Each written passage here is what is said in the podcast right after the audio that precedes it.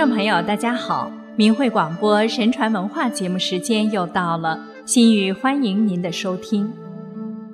在今天的节目里，我们来浅谈义。《三国演义》开篇就说：“天下大事，分久必合，合久必分。乱世纷争中，人们该何去何从？何为天道？什么是行为标准？”人们常说患难见人心，战乱动荡的三国时代，充分展现了义的内涵。三国之义主要体现在刘备、关羽、张飞身上，尤其是刘备之仁义，他们体现在对道对德的坚守，也就是说，追随道德正义才是真义，而对恶者的追随，则是助恶为虐。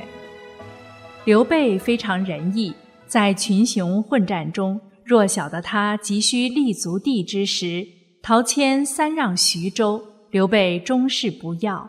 后来陶谦病危，去世前以手指指心而死。明智请刘备接受徐州牌印。陶谦安葬后，徐州众军也请刘备接受牌印，刘备还是坚决的推辞。次日，徐州百姓哭拜，请刘备执掌徐州。刘备这才接受。刘备之意是寻常之人无法做到的。新野之战后，曹操大军漫山遍野，兵分八路，围攻刘备所处的樊城。刘备生死悬于一线，曹操劝降不成，即日攻打。刘备问计于孔明，孔明说。可速弃樊城，去襄阳暂歇。刘备说：“百姓相随许久，安忍弃之？”孔明说：“可令人便告百姓，有愿随者同去，不愿者留下。”告知百姓后，新野、樊城两县百姓齐声大呼曰：“我等虽死，亦愿随刘使君。”即日豪气而行。扶老携幼，江南带女，滚滚渡河，两岸哭声不绝。刘备于船上望见，大哭曰：“为我一人而使百姓遭此大难，我何生哉？”便要跳江而死，被左右死死救止。船到南岸，回顾百姓，有未渡者，往南而哭。刘备急令关云长催船渡之。直到所有人都渡过来了，刘备方才上马。有云：“大难临头各自飞，生死存亡之际，谁能像刘玄德一样一心护佑百姓？拖家带口行军，乃兵家大忌。刘备内心唯有百姓，知大义，古今屈指可数。”到襄阳城门外后。刘备的侄子刘琮拒绝开城，并乱箭射下。这时，城内有一人名叫魏延，抡刀砍死守门将士，开了城门，大叫：“刘皇叔，快领兵进城，共杀卖国之贼！”张飞便跃马欲入，被刘备止住，曰：“休惊百姓。”这时，城内守军自相混战。刘备说。我本要保民，反而害民了。我不愿入襄阳，于是引着百姓往江陵而走。兵家攻城略地有意外的内应，乃是万幸。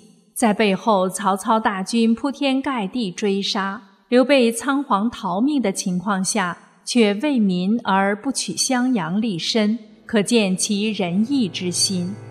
刘备不取襄阳。曹操正好兵不血刃地进入了襄阳，与刘备同行的军民十余万，大小车数千辆，挑担背包不计其数。这种情况下，日行仅能达到十余里，而曹操追兵神速，刘备众将都说不如暂弃百姓，先行为上。刘备哭着说：“举大事者，必以人为本。”今人归我，怎么能弃之呢？因此不许。后人有诗赞叹曰：“临难人心存百姓，登舟挥泪动三军。至今凭吊湘江口，父老犹然忆使君。由于军民行动缓慢，刘备被曹操大军掩杀，妻子老小全陷入乱军中。刘备夫人糜夫人为保儿子阿斗，投枯井而死。张飞、赵子龙血战当阳，何等的忠义！刘备之义还在于对结义兄弟毫不怀疑的坚信。刘关张被曹操大军打散后，刘备战乱中只剩下自己一人逃到青州，被袁绍所保护。关羽护着刘备夫人身陷曹营。后来曹操与袁绍征战，刘备在袁绍军中首次看到在曹营的关羽，心中第一念是：谢天谢地，原来吴地果然在曹操处。丝毫不怀疑关羽会辩解，这不是普通常人能做到的。常人谁能无疑心？刘备之意还在于三顾茅庐请诸葛亮。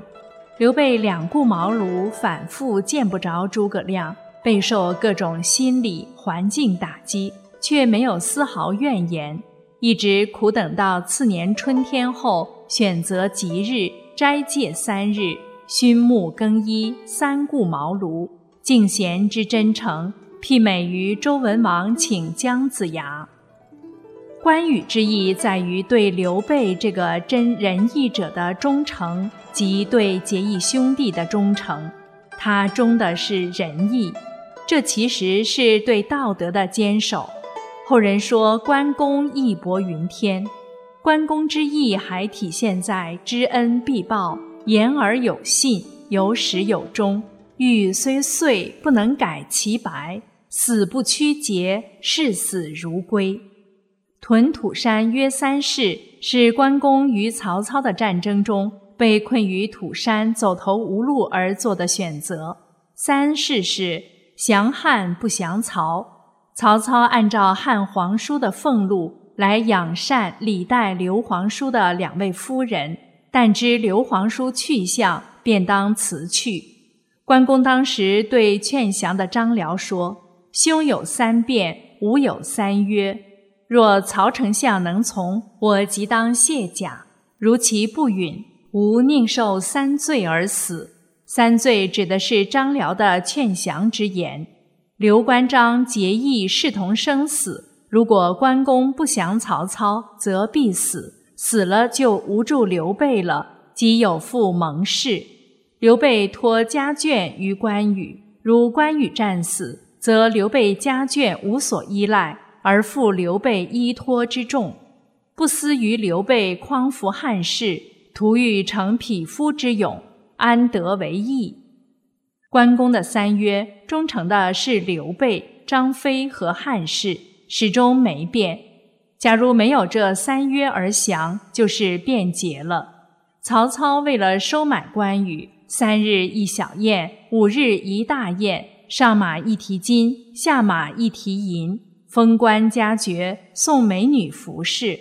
但是玉钱权色都无法祸乱关羽，钱物被关羽送到刘备夫人的独院里封存。美女被关羽送去服侍刘备夫人，在得知刘备去向后，关羽反复向曹操辞行，都被避见，万般无奈，投书曹操相府，挂官印于住所，没带所有曹操的封赏，只带着先前的二十多随从，保着刘备的两位夫人，千里投奔刘备。赤壁之战中，曹操败走华容道。关羽镇守华容道，他在立有生死军令状的情况下，还是想到曹操的厚恩，而选择报恩，放了曹操。这种做法在历朝历代都是行得通的，因为关羽只是还曹操的恩，而作为对手的曹操也清楚仁义道德的内涵，所以他敬佩仁义之士。张飞之意是其所言，忠臣宁死而不辱，大丈夫岂有事二主之理？这是他首次面对从曹营归来的关云长时所讲的话。张飞之意，宁为玉碎，不为瓦全。耿直简单，也如他骂吕布为三姓家奴。